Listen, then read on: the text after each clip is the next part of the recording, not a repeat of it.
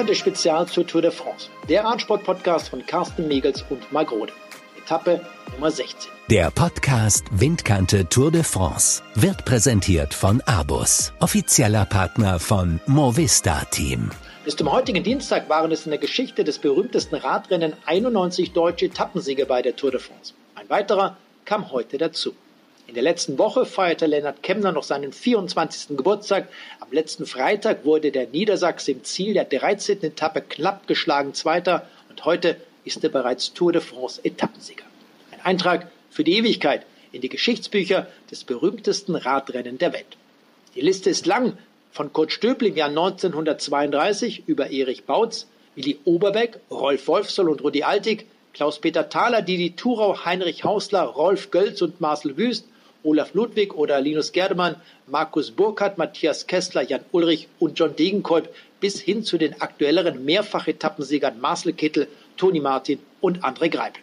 John Degenkolb war am 15. Juli 2018 in Roubaix der letzte deutsche Etappensieger. Seitdem sind über zwei Jahre vergangen.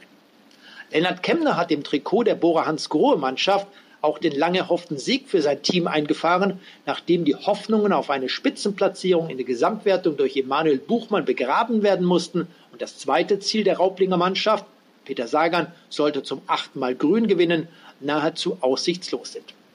Vor dem Start wollten wir wissen, wie hat der gebürtige Ravensburger Emanuel Buchmann den zweiten Ruhetag verbracht, wie fühlt er sich und was erwartet der Vorjahresvierte von der heutigen Etappe? Ja, der Ruhetag hat schon echt mal gut getan, so einen ganzen Tag. Ja, so einen ruhigen Ruhetag hatte ich eigentlich noch nie. Und heute fühle ich mich ein bisschen erholt, aber frisch immer noch nicht. Ich denke, heute ist eine richtig gute Chance für die Ausreißergruppe und ja, es liegt eigentlich Lennart und Max die Etappe richtig gut. Wir werden versuchen, die zwei in die Gruppe zu bekommen und meine, sie haben ja schon gezeigt, dass sie eine Etappe gewinnen können und ich denke, heute ist eine gute Chance.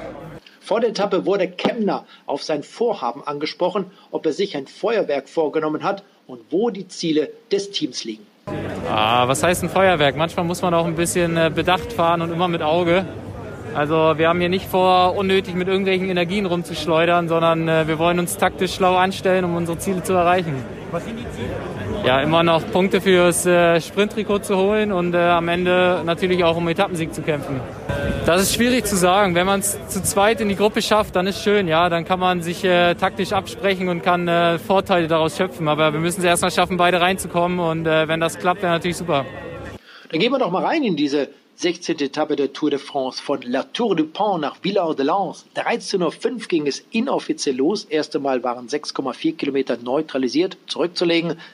Und dann hatte Christian Prudhomme, und da freuten sich alle, der war nämlich heute nach seiner siebentägigen Quarantänepause wieder am Start dieser Tour de France, diesen offiziellen Etappenstart freigegeben. 164 Kilometer, 3900 Höhenmeter, 156 Fahrer noch mit von der Partie. Und das bedeutete heute Vormittag, dass 20 Fahrer ausgeschieden waren. Aber da kamen heute nämlich zwei dazu. Und zwar war es David Gaudu, der schon in den ersten Tagen der Tour einige Schwierigkeiten aufwies. Er hatte die Tour de France heute während dieser 16. Etappe verlassen. Außerhalb der Grenzzeit hatte Jérôme Cousin dann das Ziel erreicht und musste damit diese Tour de France vorzeitig verlassen, sodass wir also noch 154 Fahrer am Start der morgigen 17. Tour de France Etappe hatten. Ja, was war geschehen? Es war eine sehr schnelle Anfangsphase. Das war zu erwarten, dass viele versucht hatten, erst einmal in eine Fluchtgruppe reinzugehen. Ganz einfach aus dem Grund, weil eben alle davon ausgehen, wenn sich heute eine Spitzengruppe bildet, die würde dann auch den Etappensieger stellen. Und so war es dann auch, so kam es und Lennart Kemner siegte. Aber der Reihe nach, North Peters war es, der die erste Bergwertung gewann nach 12,5 Kilometern, ging dann Schlag auf Schlag, bis sich nach ungefähr 25, 30 Kilometern eine Spitzengruppe unter anderem mit Matteo Trentin und Daniel Oss gebildet hatte. Und genau diesen Zwischensprint hatte dann eben Matteo Trentin vor Daniel Oss gewonnen. Und das bedeutet, für Matteo Trentin waren es alleine dort schon 20 Punkte, die er sich notieren ließ, war ja vor dieser Etappe Dritter in der Sprintwertung und hat sich damit etwas näher nicht nur an den führenden Sam Bennett, sondern auch an den zweitplatzierten Peter Sagan herangearbeitet. Die nächste Bergwertung der zweiten Kategorie wurde dann von Pierre Roland gewonnen und da konnte man schon erkennen, dass Pierre Roland aus dieser Spitzengruppe, er war ja am Ende noch als letzter hinzugekommen, das Ziel hatte, diese Bergwertung möglicherweise heute nach dieser 16. Etappe auch zu übernehmen. aber das war dann noch nicht ganz sicher. Pierre Roland gewann also diese Bergwertung vor Niklas Roach und Lennart Kemner sowie Richard Carapaz, dem Sieger der Italien-Rundfahrt des letzten Jahres. Die nächste Bergwertung, wiederum eine der zweiten Kategorie, 69,5 Kilometer, wurde auch von Pierre Roland vor Simon Geschke, Carapaz und Paché gewonnen. Und dann ging es eigentlich weiter. Die Gruppe hat ja relativ gut harmoniert. Wir hatten an der Spitze 30 Rennfahrer, die sich dort äh, festgesetzt hatten in der Anfangsphase. Später waren es dann 18 plus 5 die zusätzlich hinzukamen, macht also unterm Strich in der letzteren größeren Gruppe nochmal 23 Fahrer. Vorsprung maximal über zehn Minuten zu diesem Zeitpunkt. Der wurde dann allerdings noch mal etwas erhöht, also wiederum im zweistelligen Bereich. Und das ist ja, wenn man so möchte, für diese Tour de France 2020 schon eine Seltenheit. Denn wir erinnern uns vor allem an die erste Woche. Da wurden die Ausreißer nie wirklich weit weggelassen. Zwei, drei Minuten maximal. Aber mittlerweile, nachdem auch die Abstände in der Gesamtwertung etwas größer geworden sind, sieht man das dann doch etwas gelassener. Dann kam eben diese letzte längere Steigung, die Bergwertung der ersten Kategorie und dort hatte sich dann eine Gruppe absetzen können, unter anderem mit Lennart Kemner, mit Carapaz und dem Schweizer Meister Sebastian Reichenbach. Und genau dort kam es dann dazu, dass zunächst einmal attackiert wurde. Man merkte, dass Julien Alaphilippe, der auch zu dieser Gruppe gehörte, gar nicht mehr die Beine hatte, um dort am Ende mitzufahren, fiel als einer der ersten aus dieser Gruppe zurück. Dann hatten wir dort vorne noch mit einer starken Vorstellung auch Tiche Benot, Warren Bagui und eben auch Alaphilippe sowie Carlos Verona, Pierre Roland. Aber bei dieser gerade angesprochenen letzten Bergwertung 20,5 Kilometer vor dem Ziel hatte kurz zuvor Lennart Kemner attackiert, weil er ganz genau merkte, der Giro-Sieger des letzten Jahres, Carapaz aus Ecuador, hatte dort einige Schwierigkeiten. Kemner gewann diese Bergwertung, hatte bereits äh, dann nochmal diese acht Sekunden Zeitbonifikation obendrauf bekommen und Carapaz wurde Zweiter. Lennart Kemner machte das einzige Richtige als Zeitverspezialist, versuchte er das durchzuziehen und erreichte am Ende dann den Zielstrich in Villard-de-Lans mit einem Vorsprung von einer Minute und 27 Sekunden auf den Giro d'Italia-Sieger des letzten Jahres, Richard Carapaz aus der Neos-Mannschaft und eben auf Platz drei der Schweizer Meister Richard Sebastian Reichenbach mit einem Rückstand von einer Minute und 56 Sekunden. Simon Göschke, der heute erneut in der Fluchtgruppe dabei war und ich glaube, das bereits zum dritten Mal, auch am letzten Sonntag gehörte er zum Grand Colombier, zur Spitzengruppe, wurde heute noch einmal Etappenfünfter und das mit zwei Minuten und 35 Sekunden Rückstand. Also auch das ein Spitzenergebnis für Simon Göschke.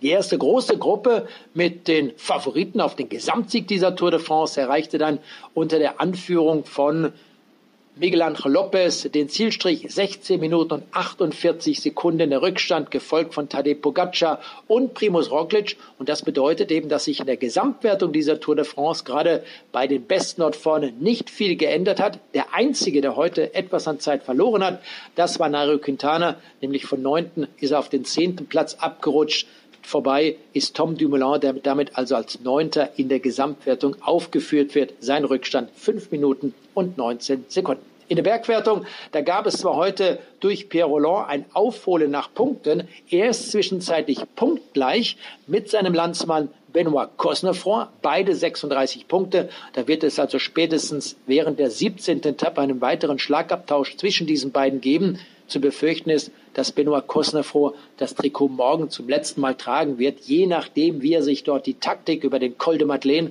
zurechtlegen wird, denn das wird sicherlich der wichtigste Berg für die beiden sein. Am Ende, wenn es zum Etappenziel geht, werden sie dort wahrscheinlich nicht mehr allzu viel ausrichten können. In Meribel auf dem Col de la Los und 2304 Metern, da werden die Favoriten auf den Gesamtwertungssieg vorne vertreten sein. Nachwertung Nachwuchswertung, Entschuldigung, auch alles beim Alten geblieben. Tadej Pogacar führt mit zwei Minuten und 35 Sekunden vor Enric Mas und Egan Bernal. Der hat dann schon einen Rückstand von 18 Minuten und 34 Sekunden. Egan Bernal hat ja heute wieder viel Zeit verloren. Alles deutet darauf hin, dass er einfach nur froh ist, wenn am Ende diese Tour de France beenden wird, das Ziel erreicht hat. Er wurde heute 127. mit einem Rückstand von 27 Minuten und 27 Sekunden und hörte eben zu dieser Gruppe um André Greipel, Max Walscheid, Maximilian Schachmann und auch Toni Martin. Also diesen Tour de France-Sieg in diesem Jahr kann sich Egan Bernal komplett abschmieren. In der Punktewertung, da bleibt es nach wie vor extrem spannend. Bennett, Sagan, Trentin, vielleicht auch so ein bisschen Brian Kukar, der noch ins Podium fährt. Aber Sam Bennett hat seinen Vorsprung etwas eingebüßt gegenüber Matteo Trentin. Der ist also dicht auf den Fersen. Vor ihm dann noch Peter Sagan auf Platz zwei. Aber das wird eben auch beim Zwischensprint dieser 17. Etappe nach ungefähr 49 Kilometern weiterhin hart umkämpft sein. Wer am Sonntag wenn die Tour de France dann zu Ende geht, das grüne Trikot bekommen wird. Das ist immer noch die Frage, die viele beschäftigt. Bennett, Sagan oder auch gegebenenfalls Matteo Trentin. Ja, und nach diesen Sonderwertungen kommen wir dann noch zur Teamwertung. Das spanische Team Movistar führt mit über einer halben Stunde Vorsprung auf die britische Ineos-Mannschaft, gefolgt in Education First. Und weiter unten haben wir dann Bora Hansgrohe auf Platz 14 und die zweite deutsche Mannschaft, das Team Sunweb, auf Platz 18.